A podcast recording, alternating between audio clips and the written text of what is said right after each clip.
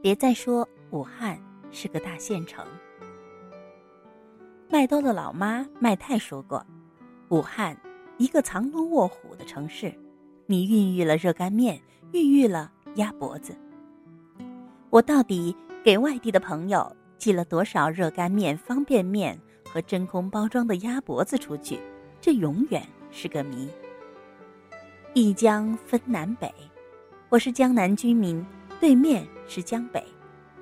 老观念里，江南江北各不同，但我却常常有意外惊喜，忍俊不禁。有一回，我在华中师范大学后门一条街过早。喝着稀饭，吃着面窝，听到旁边一个大婶儿呼噜呼噜的声音，她配着咸鸭蛋也在喝稀饭，喝得真香。紧接着，她的手机响了，接起电话，他聆听片刻，回答电话那头说：“我跟你讲，这个就要考虑到人本主义了。维特根斯坦就认为，说不清的时候，还不如保持沉默。卡尔维诺说过。”未来的文字趋势是越来越轻盈，而且从心理角度看，现在人可不喜欢看太拖拖拉拉的东西了，要短小精悍。嗯，没错，我这么一个写作为生的人，也忍不住要击节赞叹：好一个未来文学观！再仔细看清楚，真的，这位大婶儿花格子的确良衬衫，塑料拖鞋，挽着菜篮子，头发。虽然龙飞凤舞，大概没梳理，但架着眼镜的样子，精明犀利。谈文学哲学也没耽搁咸鸭蛋稀饭。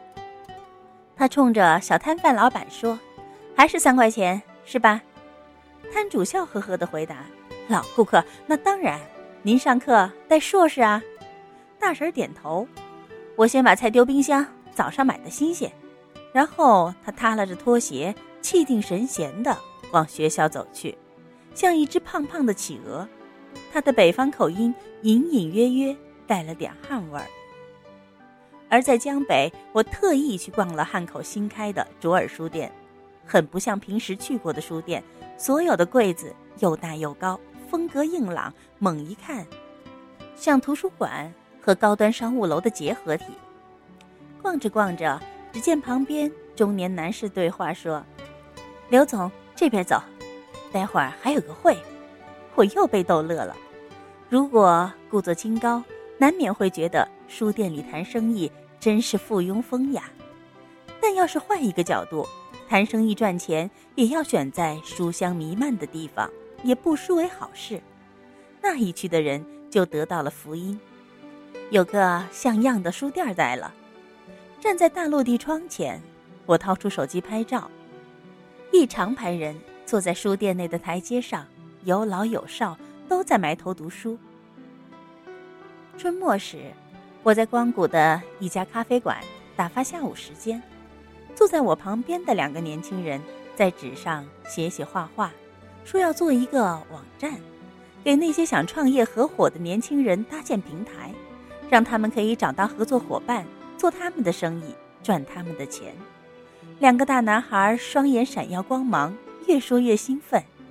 隔着一道木栏板，从他们谈话中，我听明白了：一个是本地人，一个是浙江温州人。初夏时，我跟着我的作家朋友胡留明穿过江汉路，从前路过无数次的大钢报旧址的小楼里。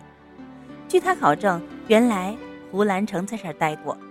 昔日繁华的大武汉，商业文明下面其实还有很多的文人故事等待挖掘。我和另外一个朋友南方生活几年，又满腔热情地回到武汉了，在胜利街开了一个叫“清唱”的酒吧。这么多年来，武汉这座城市简直浑身上下扣满了刻板印子的帽子，尤其是大县城这一项，就连一个城市的江南江北。也互相心存偏见，这城市太大了，也太丰富了。常年累月身在其中，穿梭在不同的城区，用双脚丈量，我别有体会。他不只是池莉笔下精明强悍的嫂子，也不只是一口悍骂的出租车司机。更不只是武汉大学那可以挤死人的看樱花的人群。也许曾经有过显著的江南江北各不相同，而今渐趋同。黄鹤楼其实没什么看头，东湖才是最美最大的。昙花林的小店儿快赶上鼓浪屿，夜猫子汉口友人们不乐意找我们早起早睡的江南人玩。我们嫌弃江北太闹腾，但新城区大搞建设，原本落后的武昌也尘土飞扬。市委书记都拿自己的名字开玩笑，说是满城挖。习惯了充满各类学院的书卷宁静，我们渐渐的也体会到了江北生活的喧嚣红尘滋味儿。毕竟物貌沧桑的汉口，只要你有心。它的民国老公寓和几百年的明清老房子，也年深月久，积累了迷人的文化气息，很美，很文艺。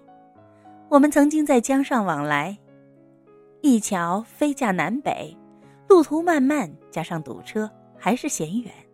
有地铁了，在万里长江的地下疾行，这座城市的两种气质有了奇妙的融合。别再说武汉是个大县城。借用这地方诞生的网球大明星李娜的话，她其实就是一个住了一千多万人的奇妙小镇。